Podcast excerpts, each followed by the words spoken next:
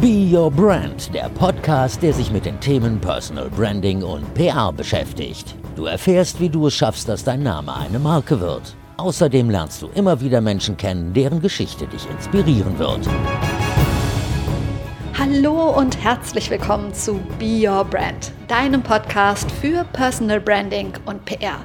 Dem Podcast, der dir helfen will, deine Personenmarke zu finden, aufzubauen und dich authentisch zu präsentieren. Ich bin Verena Bender, ich bin PR-Managerin, Personal Branding Coach und Host dieses Podcasts.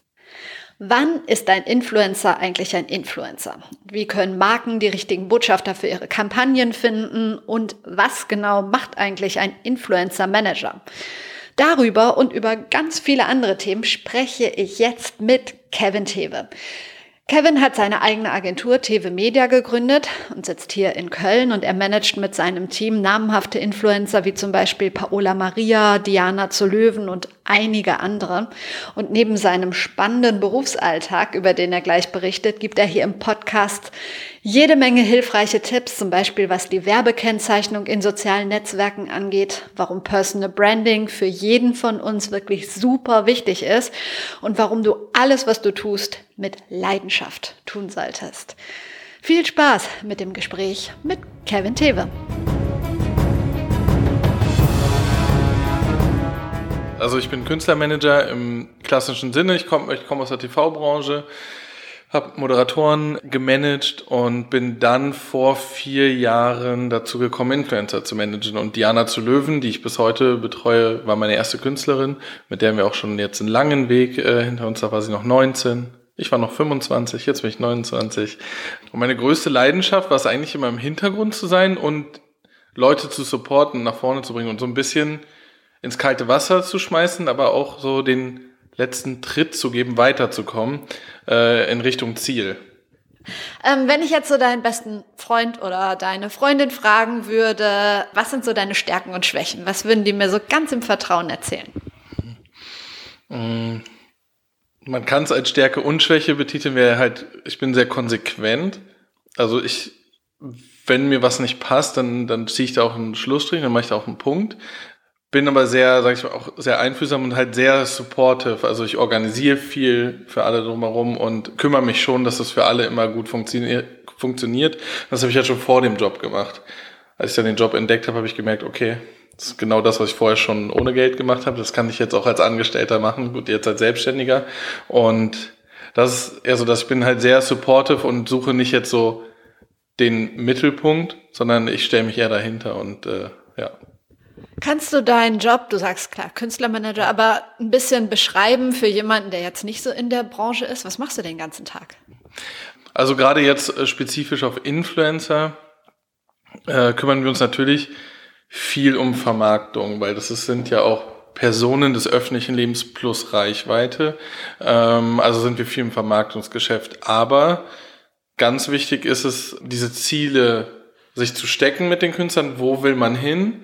Und wie erreichen wir das? Wie gehen wir diesen Weg? Und da gehört so viel dazu. Da geht, da gehört dazu, mit welcher Marke arbeitet man zusammen? Wo positioniert man sich? Also zu welchen Events geht man? Zu welchen Events geht man nicht?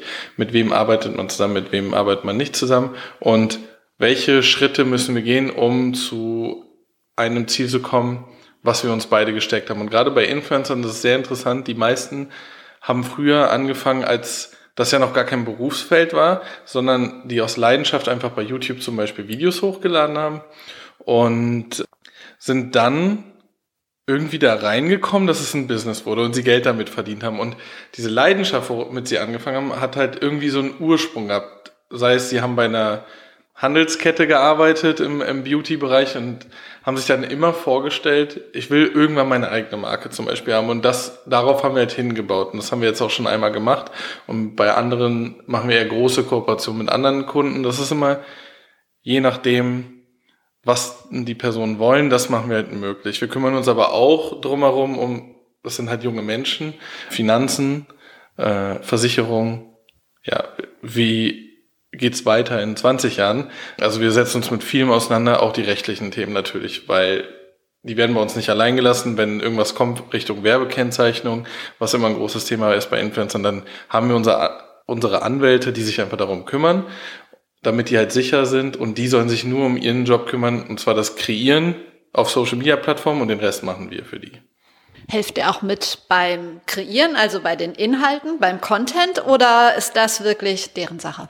Das ist absolut deren Sache. Also da, da unterstützen wir nicht aktiv. Also es kann natürlich mal sein bei einem Event, dass man mal ein Foto macht, aber ähm, wir geben da auch keine Richtung vor, weil wir nehmen eher Leute unter Vertrag, die genau wissen, was sie wollen und wo sie hinwollen, die schon kreativ von alleine sind. Und das ist wieder dieser Punkt, die haben aus einer Leidenschaft angefangen, weil sie halt Bock haben und nicht, weil sie gesehen haben, das ist ein Feld, wo man mal Geld verdienen kann, sondern haben halt wirklich Lust und denen geht's nicht ums Geld.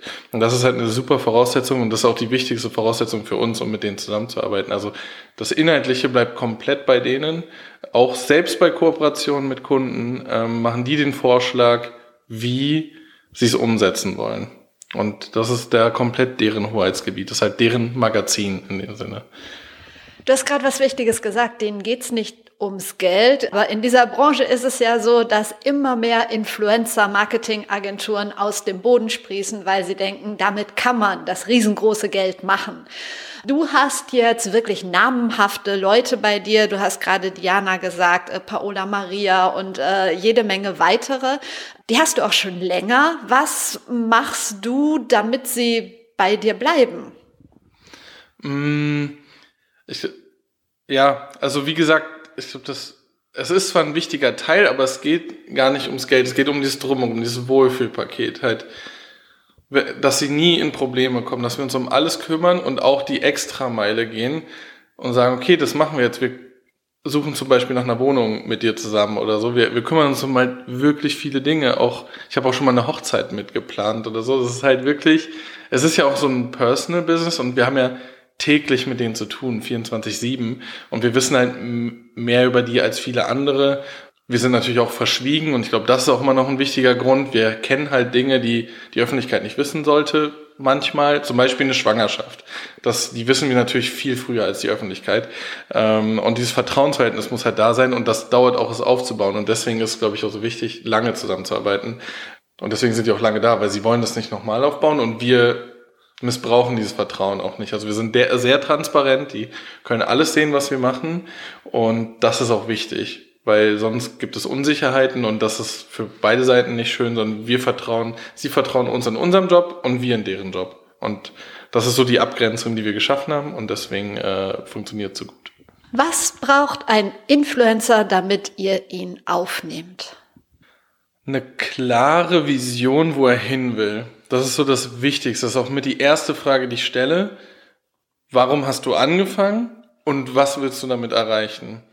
Die Reichweite ist so nebensächlich, die darf nicht super gering sein, weil wir ja auch was umsetzen wollen und das dauert ja auch eine Zeit lang. Wir haben auch kleinere schon aufgenommen, ähm, wo wir Potenzial gesehen haben oder Potenzial sehen und mit denen wir immer noch zusammenarbeiten. Aber das Wichtigste ist, warum hast du es gemacht? Und die falsche Antwort wäre, ich wollte schon immer berühmt sein, sondern warum hast du es gemacht und was willst du am Ende? Also willst du eine eigene Marke machen? Was ist deine Lebensvision damit? Weil wir können halt so viel machen und wenn der andere halt richtig Lust hat und ich glaube, dieses Leidenschaftsthema, ich hoffe, da können mir sehr viele zustimmen, ist das Allerwichtigste, was sich am Job halt hält, was sich halt durch die Höhen und Tiefen bringt und die gibt es in jedem Job und gerade bei den Influencern, die selbstständig sind halt nun mal selbstständig, da gibt es das natürlich mehr als im Angestelltenverhältnis.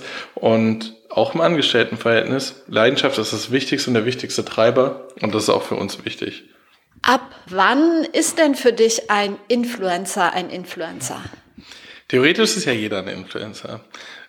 Du bist ein Influencer, ich bin ein Influencer. Wir alle können irgendwas bewirken in unserem engen Umfeld. Also mal so in der Namensherkunft ist es ja jeder, der jemanden beeinflusst. Für mich wichtig, positiv beeinflusst. Das ist schon mal für mich das A und O, dass ein Influencer ist jemand, der positiven Einfluss nimmt auf die Gesellschaft oder seine Leute drumherum. Und glaube ich, um das jetzt auf die Berufsbezeichnung zu nehmen, dann ist es schon eher jemand, der davon lebt. Der es nicht nebenbei als Hobby macht, sondern jemand, der schon eine bestimmte Reichweite mitbringt. Lust auf sein Thema hat, was er bespielt und das halt wirklich als Beruf ausübt. Da gibt's gar keine spezielle Reichweite. Es gibt Leute mit 20.000 Followern, die sehr gut davon leben können, die eine Nische besetzen, wie zum Beispiel, habe ich mal jemanden kennengelernt, Westernreiten. Das ist halt ein nischiges Thema, da bist du mit 20.000 Followern halt schon der Überstar. Und bei uns, was ja die breite Masse angeht, sind es halt schon ab 100, 150.000, wo du wirklich davon so gut leben oder gut leben kannst. Das ist für mich dann ein Influencer. Jemand, der das als Hauptberuf machen kann, tagtäglich und genau weiß, wie er die Plattform bespielen soll und äh, das mit einem positiven Output auch macht. Jetzt sind gerade so tausend Fragen in meinem Kopf. Du sagst 100.000 und man kriegt es ja leider immer wieder mit. Und selbst wenn ich eher ein Laie bin, erkenne ich ja, glaube ich, auch, dass es Leute gibt, die 100.000 oder 200.000 Follower haben, wo man denkt, 99.000 sind wahrscheinlich nicht echt. Was, was macht das mit deinem Geschäft? Ja, natürlich für unser Geschäft an dem man schon lange versucht, irgendwas Negatives zu finden durch bestimmte Themen, ist natürlich nicht so einfach, aber, aber für uns Manager ist es schon gut oder eher positiv, weil bei uns hat man die Sicherheit, dass man jemanden kriegt, der halt reale Follower hat, weil wir würden niemanden unter Vertrag nehmen, der sie nicht hat, äh, weil wir auch genau wissen, was funktioniert und was nicht und wir gucken uns schon vorher an die Insights, woher kommen die Leute, wie alt sind die, wie ist dein Wachstum ungefähr, weil das kann man sehr gut ja bemessen an den ganzen Insights. Ähm, also tatsächlich hat es bis jetzt noch nie negativen Einfluss gehabt. Das wird halt immer diskutiert, aber es gibt so viele Agenturen, die sich schon durchgesetzt haben, nicht nur Managements, auch Vermarkter, die halt genau wissen, wen sie buchen können und wen nicht und worauf sie achten müssen.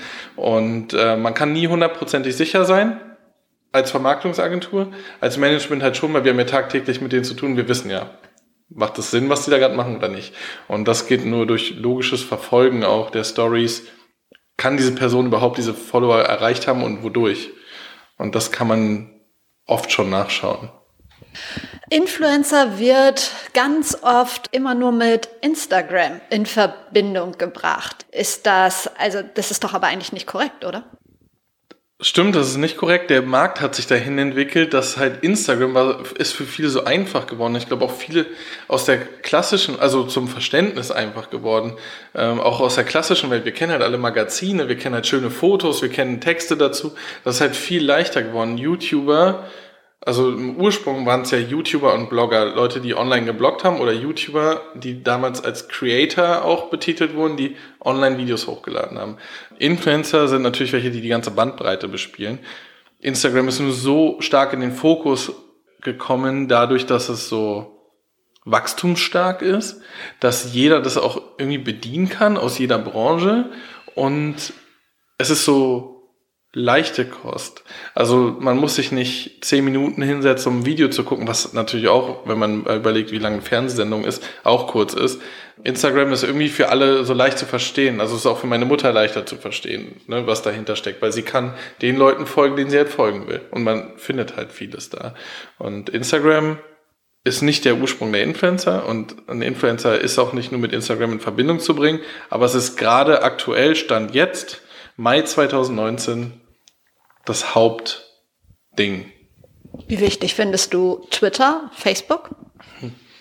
Ja, äh, Facebook, da bin ich eher gespannt, wie es weitergeht.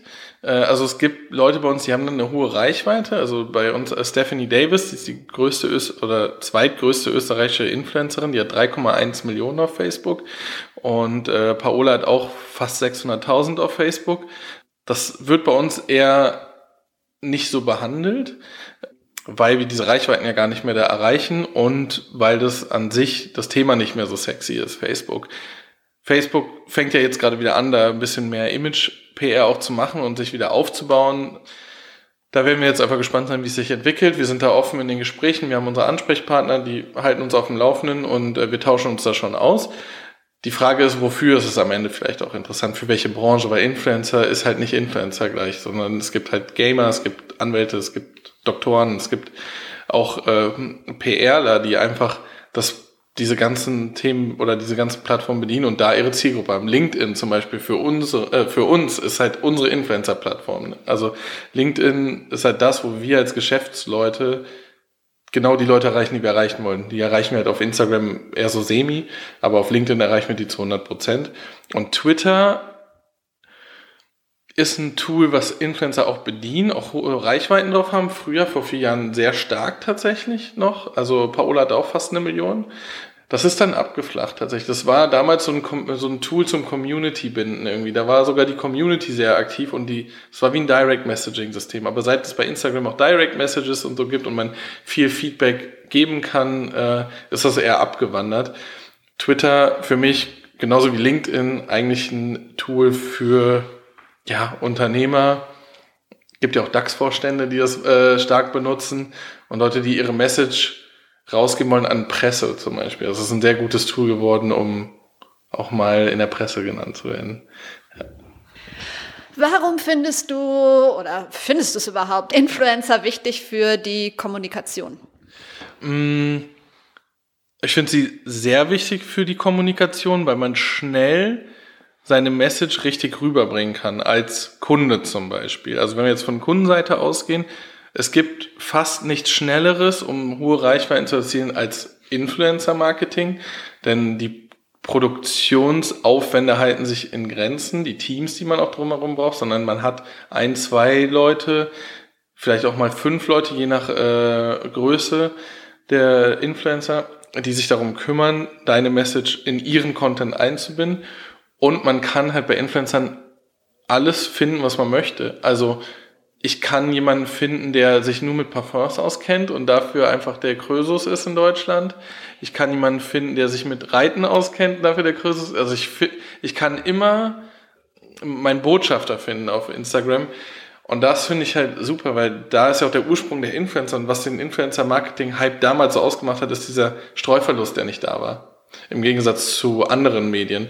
Denn Du kannst dir, du kannst natürlich immer mit einer riesigen Reichweite da hast du einen Streuverlust, jemand, der für viele Sachen steht, weil die auch mehr mainstreamig werden, aber du kannst ja auch genau deine Botschafter raussuchen, für bestimmte Sachen, die bestimmte Themen besetzen und deswegen finde ich es wichtig für die Kommunikation. Plus, du erreichst Reichweiten und Zielgruppen, die du nicht mehr erreichst mit anderen Medien. Jemand bei uns hat, also Diana, hat auch schon mal darüber gesprochen, du hast halt deine Social Media Bubble, die baust du dir selber auf. Den Leuten, die du folgst, die bestimmen, was du weißt und was du nicht weißt über den Tag. Kannst du dir selber zusammenstellen. Und das ist wichtig, dass du bestimmte Influencers aus jedem Bereich auch, die sich damit auseinandersetzen. Denn wer Diana folgt, folgt nicht unbedingt dem Gamer und der hat eine ganz andere Zielgruppe. Und um alles abzudecken, musst du halt verschiedene Spokespersons für dich haben. Und deswegen ist es super wichtig, weil eine Zielgruppe unter 24, würde ich jetzt mal sagen, erreichst du meistens nur noch da. Es gibt bestimmte TV-Formate, da erreichst du die auch noch, aber das ist ja auch eher distanziert. So ein Influencer ist halt meistens das Mädchen oder der Junge von nebenan, mit denen die Leute sich gut auseinandersetzen können, wo sie sich verstanden fühlen von ihm und dem sie halt auch glauben, wenn er das sagt. Viele, viele Unternehmen wollen ja jetzt schon seit längerem mit Influencern zusammenarbeiten, weil das einfach so in ist und sie das so toll finden. Wie finden die denn den richtigen Influencer für sich? Das ist ja gar nicht so einfach. Ja, tatsächlich, mein, mein größter Tipp immer ist äh, auf YouTube gehen. YouTube als das benutzen, was es, wo es den Ursprung hat, als Suchmaschine. Das gehört halt zu Google und ist auch die zweitgrößte Suchmaschine der Welt. Und das Thema, was du bespielen möchtest, dort mal einzugeben. Zum Beispiel, nimm mir mal Akne oder vegan und dann gibt man ein im Video Probleme mit Akne. Und dann werden einem die größten oder die einflussreichsten Influencer in dem Bereich halt vorgeschlagen, weil die Top-Videos halt aufgelistet werden. Und wenn man sich dann diese noch auf Instagram anguckt, dann kann man auch im Feed sehen, wie genau ist er aufgestellt, wie professionell ist es. Ist es ein Umfeld, in dem ich stattfinden möchte? Manche benutzen ja auch allein nur Instagram als Setcards, weil sie einen ganz anderen Job noch, einen Hauptjob machen als Model zum Beispiel auf dem Laufsteg. Die benutzen das eher als schöne Setcard-Welt. Und da kann man sich schnell einen Überblick schaffen eigentlich. Mal auf YouTube einfach eingeben, das Thema, oder auf Google. Die werden dir ja schon automatisch dann vorgeschlagen, die Videos. Und so findest du es am leichtesten, wenn du dich halt gar nicht damit auskennst. Wenn du dich, und dann kann man sich da so reinfuchsen und durchsuchen, weil es, das Gute sind, bei Instagram und YouTube gibt es diese Vorschlagfunktion. Wenn du einen gefunden hast, dann schlägt er dir sehr viele ähnliche vor. Und so kann man sich schnell durchsuchen und kann dann noch schauen, arbeitet er vielleicht auch mit einem Wettbewerber, dann ist er vielleicht nicht interessant für mich. Ist er noch gar nicht besetzt oder wie spricht er denn über das Thema? Also man kann so richtig gut sehen, wie er Botschaften rüberbringt, weil es ist halt alles in der Öffentlichkeit und es ist halt perfekt dafür. Es gibt ja immer wieder Marken, bei denen es in die Hose geht und es gibt Marken, wo man denkt, oh wow, das ist ein richtiges Match, das ist richtig cool. Du musst den Markennamen nicht nennen, nein, ähm, aber fällt dir ein Positiv- und ein Negativbeispiel ein? Also ein absolutes Positivbeispiel aus der letzten Zeit, was auch viel durch die Presse gegangen ist, fand ich von Universal zu Us, glaube ich. Also auf jeden Fall zu einem Film wo sie viele äh, Rapper und auch Gamer äh, gebucht haben, die, das war die Umsetzung war halt einfach super. Also die haben dann, es ging um eine Maske und was hinter der Fassade ist. Und das, die haben das halt fotografisch so gut dargestellt, halt, dass ich glaube, die Maske, die sie in der Hand hatten, war halt so, da war, das war ein makelloses Gesicht und dahinter war halt Narben und alles. Und das haben die, das ist so gut aufgefallen, weil die auch sehr, sehr viele Influencer gebucht haben, sehr viele Reichweitenstarke aus verschiedenen Branchen. Auch Jerome Boateng war dabei, aber auch äh, 187 Straßenbande-Rapper und auch Gamer, dass du verschiedene Zielgruppen erreicht hast. Und das hat halt so gepasst, weil die haben alle so Bad Boy-Image. Und das hat zu diesem Film und zu diesem, zu dieser Bildsprache einfach gepasst. Und es gibt halt auch genauso viele Negativbeispiele, wo das gar nicht matcht, genauso wie du es sagst, dass eine Person ein Produkt bewirbt, wo du den Zusammenhang überhaupt nicht verstehst, warum diese Person das jetzt macht. Das gibt es immer mal wieder, dass ich durch Instagram scrolle oder YouTube und es nicht verstehe, warum sie das jetzt gerade gemacht haben. Mir fällt jetzt gar kein aktuelles Beispiel ein, aber ja, also das ist so, es gibt dieses, wo, wo der Fit einfach, wo beide Seiten, glaube ich, nicht ehrlich zueinander waren, sondern äh, der die Marke neu angefangen hat, gesagt hat, ach, große Reichweite machen wir mal und die andere Seite gesagt hat, ja, finde ich super, ich brauche eh gerade Geld, so ungefähr. Äh, das sind die absoluten Negativbeispiele, aber die gibt es zum Glück nicht mehr so häufig, weil die Creator, also die Influencer schon oft genau wissen, wofür sie stehen und mit wem sie zusammenarbeiten wollen. Okay, wenn jetzt ein Schraubenhersteller zu dir kommt, der sagt, ich habe so viel Kohle und ich möchte unbedingt mit wir haben sie eben genannt, Paola Maria, zusammenarbeiten. Was sagst du dann? Tatsächlich, ich würde nicht sofort Nein sagen. Also jetzt gar nicht, weil du das Argument des Geldes genannt hast, sondern ich würde erst mal schauen, wie ist die aktuelle Lebenssituation bei Paula und die ist vor kurzem umgezogen. Und da hätte man es theoretisch einbringen können, je nachdem wie die Kampagnenidee ist, ne, vom Schraubenhersteller. Wenn es jetzt nur zeigt eine Schraube und sagt, wie toll die Schraube ist, ist es nicht so schlau, aber wenn es eine Einbindung ist, die bauen was zusammen und benutzen diese Schrauben, ist es halt so, sie würden sowieso Schrauben benutzen. So, also dann ist es eher wie so ein Product Placement auch im Film. So, du trinkst sowieso ein Getränk. So, du benutzt sowieso eine Schraube, dann äh, mach es. Aber tatsächlich ist es eher eine Kampagnenidee-Frage, als zu sagen, okay, es hat mit dem Geld zu tun. Ich will grundsätzlich vieles nicht sofort ablehnen, sondern immer schauen, wie findet man gemeinsam Weg, das logisch hinzukriegen. Und wenn ein Künstler nicht passt, wie jetzt Paola, was halt ein so ein Beispiel ist von jemand sehr lifestyleigen und beauty dann würde ich eher zum Beispiel bei uns Tim Johnson vorschlagen, der einfach auch baut in seinem Büro oder zu Hause Sachen selber zusammenbaut. Da macht es auch Sinn und da freut sich der Kunde auch immer drüber, weil meistens die, die so anfragen, gucken erstmal auf Reichweite und gar nicht, wie der fit ist. Und die freuen sich, wenn ich dann ehrlich bin und sage, das passt halt gar nicht, lass uns über die sprechen. Ja, so, das ist ja auch unser Service. So, wir kennen ja die Insights. Siehst du Influencer eher als Sales-Kanal oder ähm, eher als etwas, um Awareness, Bekanntheit zu schaffen? Hm, ich sehe Influencer persönlich absolut nicht als Sales-Kanal. Es geht leider oft dahin, dass sie jetzt sowas betitelt werden oder für sowas genutzt werden. In, aber sie sind es nicht. Es sind halt Reichweiten, die ein Image mitbringen. Die sind ja eine eigene Brand, die auch ein Image transportieren und das transportieren sie rüber auf die Marke, die halt bucht.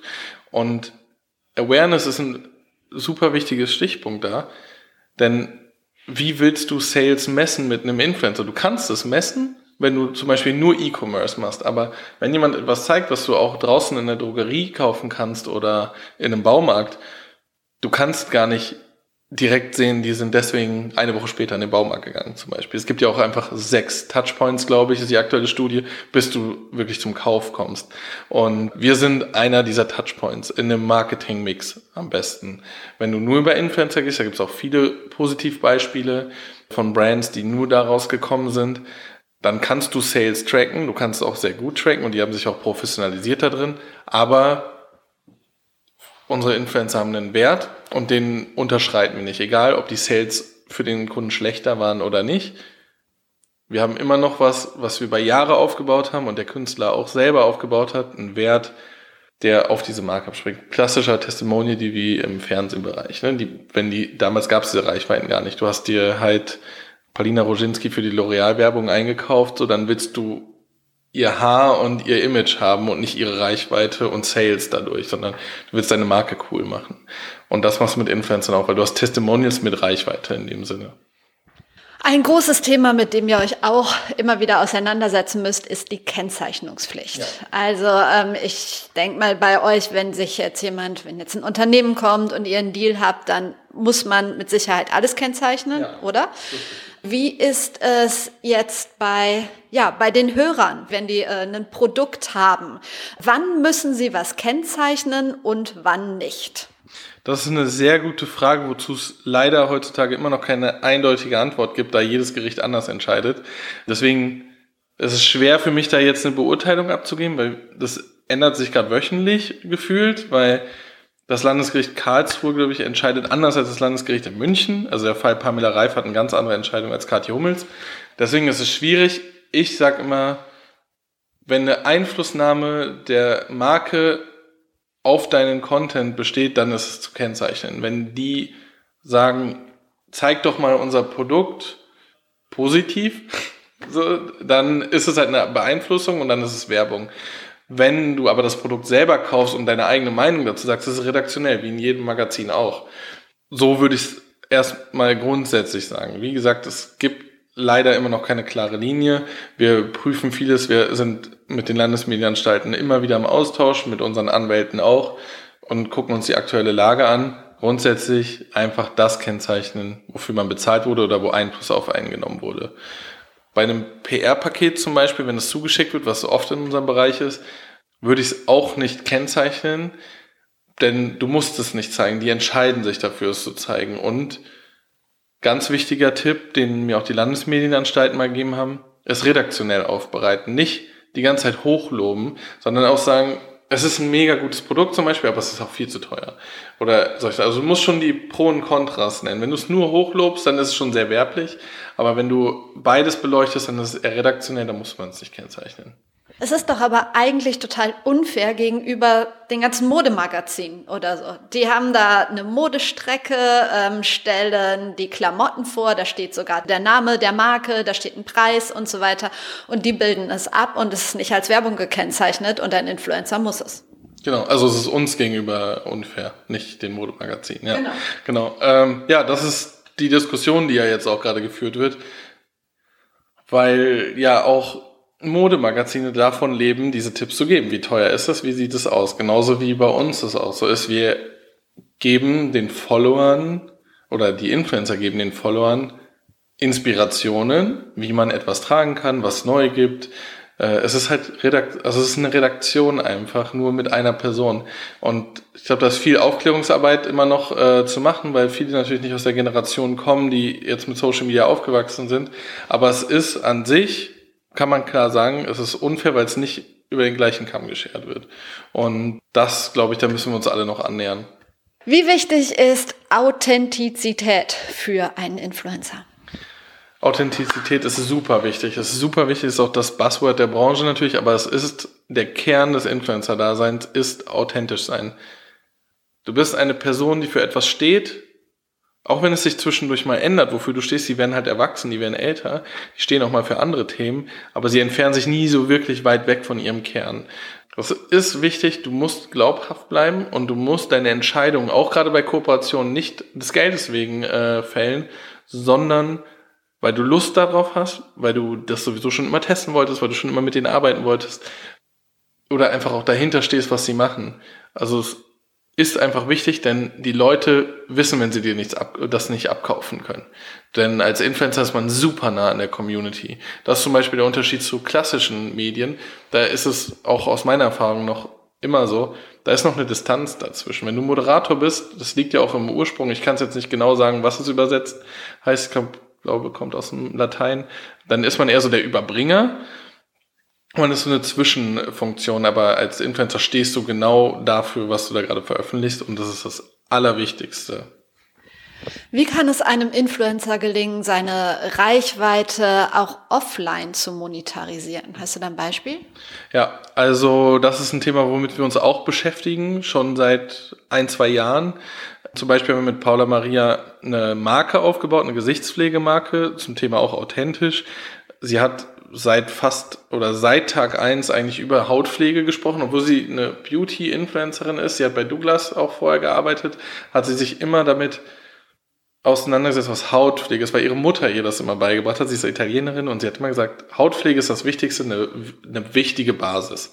Und ähm, wir haben dann angefangen, ein Buch zu veröffentlichen, wo das halt mit drin stand, äh, wo es viel um Pflege ging. Und dann haben wir die Hautpflegemarke als Unternehmen gegründet für sie. Da gibt's ja auch noch andere Beispiele im Markt, aber bei uns war es halt die Marke Lovely, die wir einfach veröffentlicht haben, die man halt bei DM bekommt. Und wir haben uns einen wichtigen Partner gefunden, äh, gesucht der mit uns an einem Strang zieht und mit uns das weiterentwickelt. Und es gibt auch andere Beispiele, wie bei Diana zu Löwen, die jetzt eine Recruiting-Firma aufbaut und High-Performance-Frauen verbindet mit Firmen, um denen dort Jobs zu besorgen, sage ich jetzt mal. Oder es kommen eher Firmen, die haben, die suchen jemanden und Diana hat eine sehr gute Community-Reichweite, eine sehr, sehr gebildete Reichweite. Plus sie hat sehr viele Unternehmenskontakte, nicht nur durch Kooperation, sie ist sehr umtriebig, hat viele Kontakte und wir kennen ja alle das Problem wahrscheinlich nach dem Studium. Man geht zu den großen Unternehmen, weil die anderen, von denen hat man noch nie gehört, aber es gibt so viele coole Unternehmen in einer Stadt und da bindet sie genau die Schnittstelle und das ist jetzt gerade für sie das ein sehr, sehr gutes Business geworden, was ihre Leidenschaft mit dem verbindet, wo der Need auch gerade äh, herrscht. Und es gibt viele Beispiele, was man offline alles machen kann. Und das ist für uns das New Business eigentlich. Das ist ja der Witz daran, weil es eigentlich Old Business ist. Aber für uns ist New Business offline zu gehen. Ich habe mir sagen lassen, dass dir Nachhaltigkeit sehr wichtig ist in deiner Arbeit. Was konkret bedeutet das in diesem Business überhaupt? Ja, also Nachhaltigkeit, das kommt daher, dass wir nun mal Künstler unter Vertrag haben, die in relativ jungen Jahren zu Geld gekommen sind. Und unsere Aufgabe ist es ja, die dabei zu supporten, damit gut umzugehen, es nicht zu verschwenden, es zur Seite zu legen, es sich damit was aufzubauen, damit sie später in 40, 50 Jahren immer noch davon leben können, was sie gerade machen. Und das ist mir super wichtig, weil wir uns wirklich halt kümmern um unsere Künstler. Und das bedeutet nämlich auch, Offline-Businesses aufzubauen, sondern also Geschäfte aufzubauen, dass der Influencer eigentlich auf die andere Seite wechselt, zum Unternehmer. Dass wenn er selber, und so kennen wir das ja auch aus Musikbranche, aus Fernsehbranche, nicht mehr so relevant sein sollte, weil ähm, die Halbwertzeit von, von Promis ist halt nun mal, oder Personen des öffentlichen Lebens ist nun mal relativ gering zum äh, ganzen Lebens äh, er ein Unternehmen hat und selber die neuen Influencer, sage ich jetzt mal, bucht, um sein Geschäft voranzubringen. Also für uns ist es super wichtig, dass sie sich was aufbauen, dass wenn wir mit denen zusammenarbeiten, sie dafür äh, davon im besten Fall ihr ganzes Leben von leben können. Was auch immer wir gemeinsam aufgebaut haben, das findet man halt immer raus, wo die Leidenschaft liegt. Und das ist uns das Allerwichtigste, dass nichts verschwendet wird. Wir achten auch genau darauf. Und unser Vorteil ist, wir sehen halt alles in den Insta-Stories. Wenn wir sie nicht treffen, dann wissen wir, was sie machen. Und dann äh, geben wir auch unseren Kommentar dazu ab. Der vielleicht manchmal auch nicht so nett ist? Der auch nicht so nett ist. Weil wir sind ja so nah an den Künstlern, dass wir auch äh, unfreundlich sein können. Das ist wieder dieses, was ich meine mit konsequent. Also ich habe ja irgendwie auch einen erzieherischen Auftrag, wenn man es mal so nennen kann, ich will ihnen einfach helfen, klarzukommen in dieser Branche. Ich erkläre denen auch viel über die Branche, damit sie ein Verständnis darüber haben, wie das eigentlich alles im Hintergrund funktioniert. Nicht nur meine Branche, sondern auch die Unternehmen, warum bestimmte Entscheidungen gefällt werden und nicht, weil ich möchte die weiterbilden in dem Aspekt, damit sie ein großes Verständnis davon haben und nicht irgendwann vor dem Ausstehen, sage ich jetzt mal. Ähm, davon sind wir aber noch weit weg mit den Influencern, aber vor dem Ausstehen und nicht wissen, was sie machen sollen und gar nicht verstanden haben, eigentlich, wie diese ganze Branche funktioniert. Natürlich ist es nicht immer nett, weil nette Worte kriegen sie von fast allen in der Branche, weil sie mit denen arbeiten wollen. Wir sind nun mal die, die auch mal äh, auf den Boden zurückholen. Es gibt im Netz unterschiedliche Plattformen, ob sie jetzt Reach Hero, InFlurry oder wie auch immer heißen, Plattformen, die Unternehmen und Influencer zusammenbringen wollen, zumindest damit werben. Was hältst du von solchen Plattformen? Sie haben eine Daseinsberechtigung auf jeden Fall. Die Frage ist, was bieten Sie noch zusätzlich an? Das Gute ist, die Plattformen haben sich alle weiterentwickelt. Die Grundidee war, ein automatisiertes Geschäftsmodell aufzubauen, das Unternehmen auf der Seite ein Budget einstellen, Influencer sich drauf bewerben, Unternehmen mit Influencer chattet und die ganze Abwicklung macht. Also theoretisch das, was wir machen, automatisiert. Es hat sich aber herausgestellt, dass es nicht funktioniert. Wir reden halt von hohen Budgets, da möchtest du nicht mit einem Chat-Tool mit Künstlern sprechen und du möchtest auch den Service haben, dass sich jemand darum kümmert, dass alles pünktlich ist. Du willst dich nicht selber darum kümmern. Wie gesagt, die haben eine Daseinsberechtigung und haben sich auch sehr gut etabliert und haben noch viel Kreativleistung noch mit dazu gebracht. Manche Plattformen haben sich auch dazu entwickelt, dass deren Technologie, die sie haben, eher dazu hilft, später Reportings zu erstellen und die richtigen Influencer auszumachen, aber eher als Support, als dass es wirklich das automatisierte Business ist, sondern du hast eher dieses Support, um eine gute Kampagne umzusetzen, indem du deine Technologie zur Hand nimmst. Wie wichtig ist es für dich selbst im Netz präsent zu sein? Für mich selbst oder auch für viele aus der Branche finde ich das sehr wichtig, da wir lange nichts gesagt haben, lange auch nicht präsent waren und man nur Sachen über uns lesen konnte. Also nicht über uns als Person, sondern über uns als Branche. Und es ist eine Art auch Lobbyarbeit, die jeder von uns gerade macht, um zu zeigen, dass Influencer Marketing was Positives ist, dass es halt was Hilfreiches ist und nur positive Ziele verfolgt. Weil viele haben einfach über uns gesprochen, die einfach schon Namen hatten in der Presse und haben mal Dinge gesagt, die nicht stimmen. Mein erster, glaube ich, Artikel ist auch daraus entstanden, weil ich habe mich einfach geärgert, dass jemand komplett falsche Preise über Influencer-Marketing veröffentlicht hat. Wir haben nie über Preise öffentlich geredet. Ich habe auch keine exakten Preise genannt. Ich habe nur die Berechnungsgrundlagen benannt denn die waren so fern ab der Realität, also so viel zu hoch gesetzt, dass das für uns ein Schaden sein kann, denn jemand, der sich entscheidet, Influencer-Marketing zu machen und das liest, denkt dann so, das ist ja viel zu teuer, das kann ich mir gar nicht leisten. Und das stimmt halt nicht. Wir sind einfach günstiger als die klassischen Medien und du hast das Testimonial, die Produktion halt gleich mit drin. Also es ist super wichtig, dass Leute aus der Branche, auch unter anderem ich, darüber sprechen, was man alles mit Influencer-Marketing bewirken kann. Dieser Artikel war gut, habe ich gelesen, verlinke ich einfach nochmal in den Show Notes, wenn sich da jemand genauer für interessiert, dann kann er da gern reingucken. Auf welchen Social Media Kanälen bist du vertreten? Ich habe noch Facebook. Tatsächlich äh, gucke ich da auch immer noch rein, aber ich bin nicht aktiv.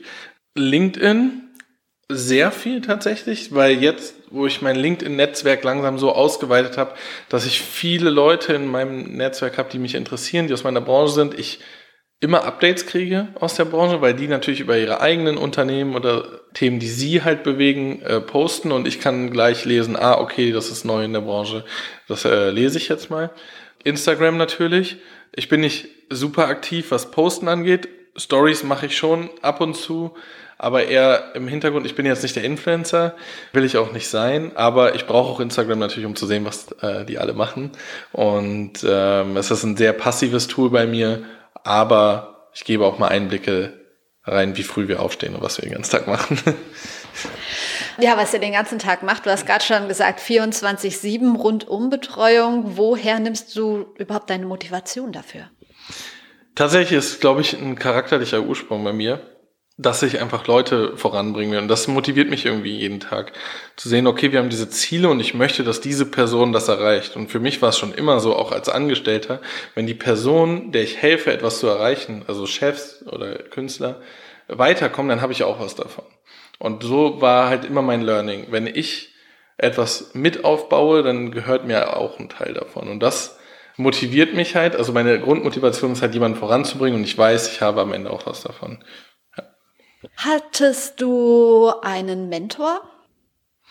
Hm, tatsächlich, was Influencer-Marketing angeht, schwieriges Thema oder nicht kein schwieriges Thema, ist nicht auszusprechen, sondern es gab einfach noch nicht so viel. Es gab nichts darüber zu lesen. Es war eine Learning by Doing Geschichte, was für viele Unternehmen ja jetzt noch so ist, aber vor vier Jahren war es noch so, es gab gar nicht so viel. Es gab Mediakraft, es gab Tube One, es gab Studio 71 und es gab uns.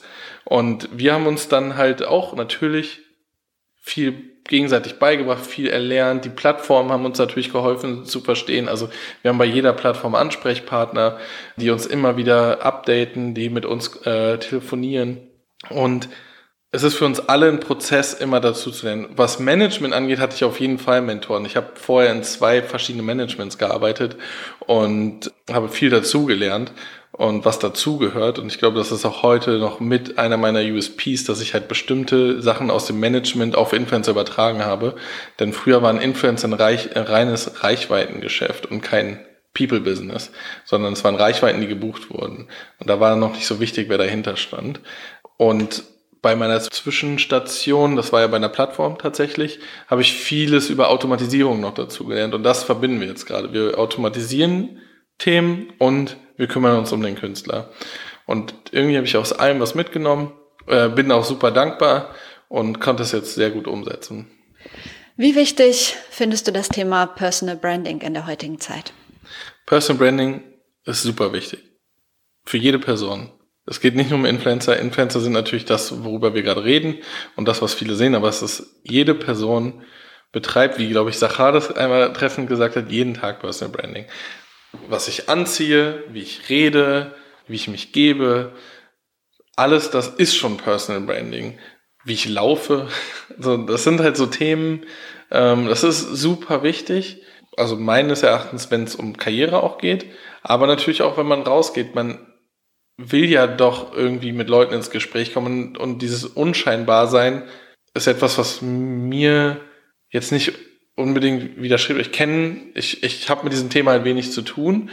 Es ist mir wichtig, dass jede Person seinen eigenen positiven USP herausfindet und den halt auch nach außen stellt. Sei es kreativ sein, sei es, ich möchte aber, ich bin super herzlich und ich möchte, dass die Leute es merken dieses eigene Storytelling über die eigene Person immer wieder rauszutragen in Interviews, im Make-up, in, im Haarstyling, im, im, ähm, in den Kleidungen, die man trägt, ist es halt jeden Tag wichtig. Jeder Satz, den wir jetzt gerade rausgeben, ist halt wichtig, wie wir rüberkommen. Und das ist gerade in Zeiten bei Influencern, was Insta-Stories angeht, sehr wichtig, weil es ist schneller gepostet, als es äh, wieder runtergenommen wird oder aus den Köpfen raus ist. Es ist halt wichtig. Es gibt viele Positivbeispiele und es gibt viele Negativbeispiele. Ein Positivbeispiel für eine Personal Brand, jetzt vielleicht nicht einer deiner Kunden, wäre ja auch den anderen gegenüber unfair. Wer fällt dir da sofort ein und warum?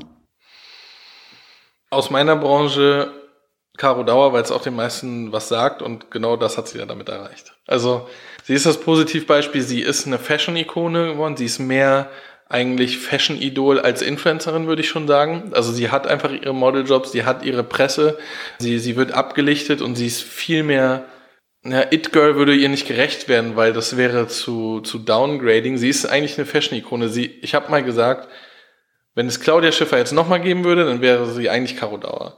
Weil Claudia Schiffer war, also die ist so ein Fashion-Idol, sie ist eine von den Megamodels und hat sich nicht zu Schulden kommen lassen und war einfach diese nette Frau oder nettes Mädchen damals von nebenan. Und genau das ist Caro Dauer jetzt auch. Also wenn es damals Social Media gegeben hätte, wäre Claudia Schiffer das. Wir sind fast fertig. Ich habe noch drei Abschlussfragen. Ja. Hast du ein Role Model in deinem Leben? Muss jetzt gar nicht auf deinen Job bezogen sein. Und wenn ja, wer ist das? Hm es gibt tatsächlich Role Models in meinem Leben, die aber auch mit meinem Job zu tun haben. Also natürlich gibt es diese Standard Role Models Eltern, die einfach einem alles mitgegeben haben und das finde ich findet man auch erst dann wieder im höheren Alter heraus. Vorher will man sich immer davon trennen und dann merkt man, okay, man hat so viel mitgenommen, es hat einem so viel geholfen, wenn man in eine Mutter eher so eine Art Stehaufmännchen ist und halt sich nicht unterkriegen lassen. Und das habe ich viel davon mitgenommen. Auch natürlich äh, ehemalige Wegbegleiter und Chefs, von denen ich viel gelernt habe. Aber meine absoluten Role Models sind eher aus Amerika. Dabei da das Management einfach auf einem ganz anderen Level betrieben wird. Und da, die haben auch schon zum Glück für mich Bücher veröffentlicht und die habe ich auch schon gelesen. Man kann einfach viel davon lernen, wie weit man das Thema Management bringen kann und äh, die Höhen und Tiefen und wie man damit mit bestimmten Themen umgehen kann. Da gibt es einfach zwei Leute. Es gibt einmal Scooter Brown, der vielleicht vielen was sagt, dass der Manager, der Justin Bieber entdeckt hat damals, der jetzt aber auch der Manager von Ariana Grande ist und äh, Demi Lovato, Black Eyed Peas, Kanye West und so weiter. Äh, und er war auch tatsächlich sehr jung, ich glaube 25, als er äh, Justin Bieber entdeckt hat. Und Michael Ovitz, das ist der Gründer der Creative Artists Agency, CAA, dem größten Künstlermanagement der Welt. Er war tatsächlich auch 25, als er das gegründet oder 27. Und die haben sehr viele große und krasse Sachen gemacht, wo man einfach nur den Hut vorziehen kann. Da hast ja noch einiges vor dir. Aber du hast ja schon viel aufgebaut. Das beste Buch, das du je gelesen hast? Rich Dad, Poor Dad. Nicht, kennst du das? Nee. Ich weiß gar nicht, ist das ein Hawaiianer, der es geschrieben hat? Da bin ich mir nicht mehr sicher. Es wurde mir empfohlen von Diana. Und es hat mein Mindset, was Geld angeht, halt komplett auf den Kopf gestellt. So ein Zitat, was mir da so im Kopf geblieben ist, ist halt, deine Ausgaben steigen immer mit deinen Einnahmen. Und in dem Moment, als ich das gelesen habe, da fiel es mir halt so krass auf, da habe ich gedacht, das stimmt halt. Das ist völlig egal, wie viel ich verdiene, wie wenig ich verdiene. Ich habe immer am Ende null. Und es hat halt so, so viel geändert in meinem Leben. Tatsächlich ist das das beeindruckendste Buch, was ich je gelesen habe. Allerletzte Frage. Zwei Personen, die ich mal zum Thema Personal Branding für den Podcast interviewen könnte. Wen schlägst du mir vor? Hm. Sacha Klein und Personal Branding. Muss ich die persönlich kennen? Nee, du musst sie nicht persönlich kennen, aber ich finde, du kennst ja einige persönlich. Ja. Vielleicht jemand, der schon für dich so eine Personal Brand irgendwie darstellt, wenn dir da jemand einfällt. Es gibt so, ich finde halt auch Riccardo Simonetti da richtig interessant. Weil der ist so ein Phänomen, der hat halt, der zieht es halt eine gerade Linie durch und der bringt es so sympathisch immer rüber, die Themen, dass, obwohl er, was, wenn man von Influencern ausgeht, gar nicht diese Reichweite hat wie viele andere, aber so einen Impact auf die ganze Branche hat und so eine Bekanntheit, der, ich kenne ihn persönlich kaum, ich kenne seinen Manager, aber das finde ich halt super interessant. Ja. Vielen Dank für deine Zeit. Danke dir, danke dir. Schön, dass du dabei warst. Wenn du noch spezielle Fragen an Kevin hast, dann melde dich gern einfach bei mir und ich werde dich mit Kevin vernetzen. Und wenn du magst, hinterlass mir gerne eine Bewertung auf iTunes. Das hilft mir immer sehr und das hilft auch anderen, diesen Podcast zu finden. Und ansonsten lass uns gern vernetzen auf Instagram, auf Twitter, auf LinkedIn, auf Facebook, wo auch immer. Du findest mich überall unter Verena Bender oder unter @prleben. Ich wünsche dir jetzt noch einen schönen Tag, Nachmittag oder Abend, wann auch immer du diese Folge gehört hast. Wir hören uns wieder donnerstags. Bis dahin, trau dich rauszugehen. Ich glaube an dich.